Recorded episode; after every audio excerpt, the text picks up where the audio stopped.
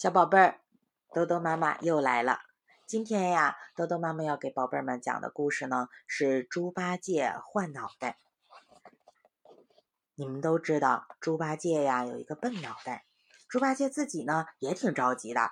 他听说呀，现在人的本领越来越大了，还可以给人们换心、换肺、换手，听说还能换头呢。于是啊，有一天半夜。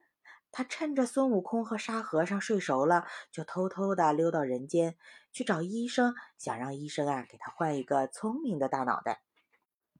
一位白胡子医生看见是猪八戒来看病，连忙笑着迎接他：“欢迎欢迎欢迎大仙来看病，请问大仙你是哪儿不舒服啊？”“俺俺俺是来看脑子笨的。”猪八戒说完，羞得脖子都红了。白胡子医生说：“大仙不要急，我给你换个头就是了。你想换什么脑袋呢？是换科学家的、诗人的、将军的，还是工程师的？”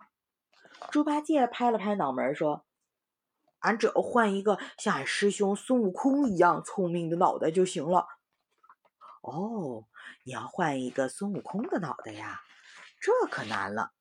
白胡子医生搓了搓手，想了一想，忽然想出一个好方法，赶忙拉住猪八戒的大耳朵，轻轻地告诉了他。猪八戒听了，哈哈大笑，连连点头，急忙回去了。再说，孙悟空和沙和尚一觉醒来，不见了猪八戒，正在找他呢。忽然看见他捧着个大肚子，哎呦哎呦的叫着走了过来。孙悟空赶忙扶住他说：“哎，你一早上……”上哪儿去了？猪八戒皱着眉头说：“哼哼，都怪我嘴馋贪吃，吃坏了肚子，哼，拉屎去了。哎呦，哎呦，哎呦！”猪八戒索性躺在地上打起滚来，嘿，装的呀可像了。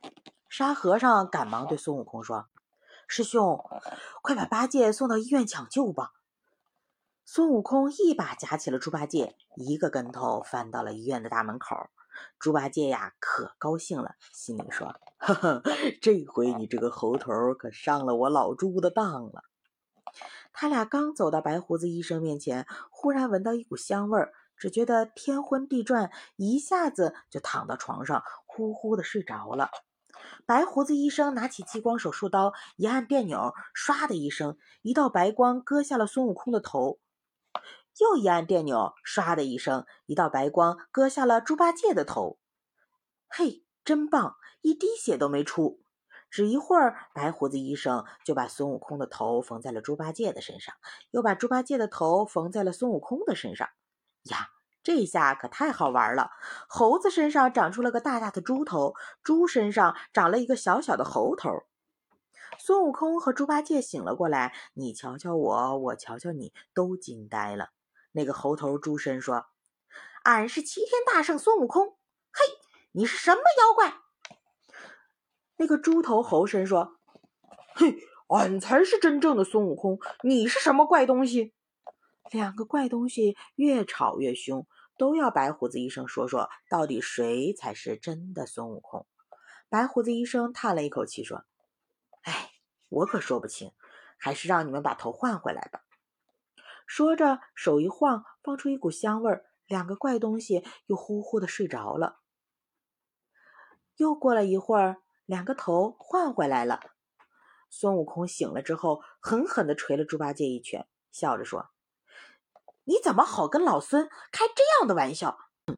他又翘起大拇指，对白胡子医生说：“大夫的医术真是比神仙还灵，俺老孙算是服了。”猪八戒可不高兴了，长鼻子翘得老高老高，嘟哝着：“可是，可是俺还是笨呢。”白胡子医生笑眯眯地说：“我可以把一台小小的电子计算机装到大仙的脑袋里，让你变得聪明。”啊！要开刀啊！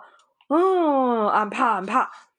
猪八戒说着，抱起脑袋就逃。孙悟空手快，一把抓住他，把他按在了病床上。哦！不行，不行！哦！不行，不行！猪八戒叫了几声，闻到香味儿就睡着了。于是白胡子医生把计算机装进了猪八戒的脑袋里。等猪八戒醒来呀，他已经变成了一个非常非常聪明的新的猪八戒了。啊，那这个故事呢，嗯，豆豆妈妈就讲完了。这呀是八几年的时候的一个故事，呃，其实放在现在啊，二零二零年把这个故事说给宝贝们听，你们可能觉得 这个故事太天真了哈。做手术怎么可能那么简单呢？拿激光刀那么划一划啊就可以做了，然后还不流血，是不是？这太不现实了。但是这确实是我们那个年代呢，很多小朋友。啊，都抱有的非常天真的一个想象，嗯，可是呢，尽管啊，现在用激光刀来做手术，呃，并不像故事当中说的那么简单，可是呢，这个技术现在也确实是呃被研发出来了，所以证明啊，科技是进步的，尤其啊，是以我们的想象啊为蓝本来逐渐的进步着。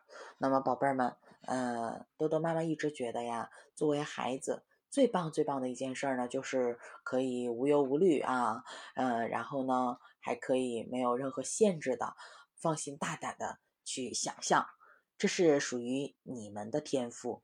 那么，像到了多多妈妈这个年纪啊，像我们成年人，我们的想象力呢，呃，相对就会减弱很多，因为生活当中很多事情。把我们的想象力磨平了，所以呢，多多妈妈认为啊，宝贝儿们既然有这么好的天赋，那我们为什么要浪费它呢？对不对？